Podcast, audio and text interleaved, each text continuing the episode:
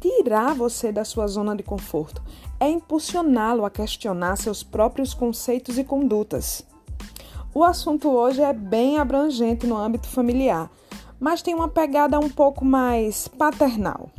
Diferente dos meus textos lá no Instagram do Diário de Manhã, que são bem direcionados ao universo materno, hoje a chamada é masculina.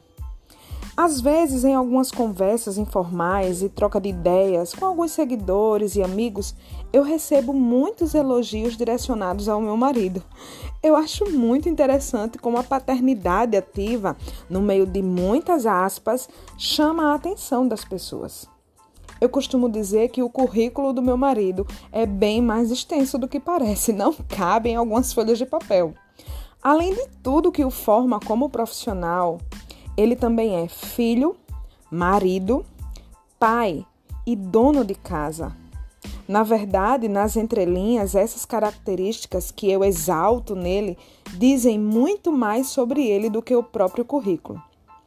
Obviamente, eu não estou me referindo aqui a um padrão de um homem perfeito, longe de mim, e sim de uma conduta. É uma questão de, ser, de um homem ser formado com moral e ética. Isso é pouco questionado hoje em dia, é pouco discutido, mas o fato é que todo homem é capaz de desenvolver o instinto paterno se tiver uma conduta eticamente íntegra. É como eu sempre digo: a capacidade de quem quer é um poder efetivo. Ou seja, quando não se quer, tudo é justificativa para não fazer. É verdade. Como diria minha avó, desculpa de amarela é comer barro. Já ouviu esse ditado? É mais fácil fugir de um posicionamento do que revelar sua postura diante de determinados contextos.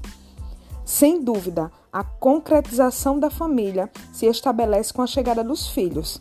E esse processo é muito mais saudável quando a mulher e o homem estão em sintonia no tempo e no querer.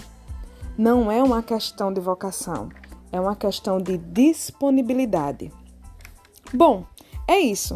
Eu fico por aqui e espero que hoje um ponto tenha dado lugar a uma vírgula no seu conceito.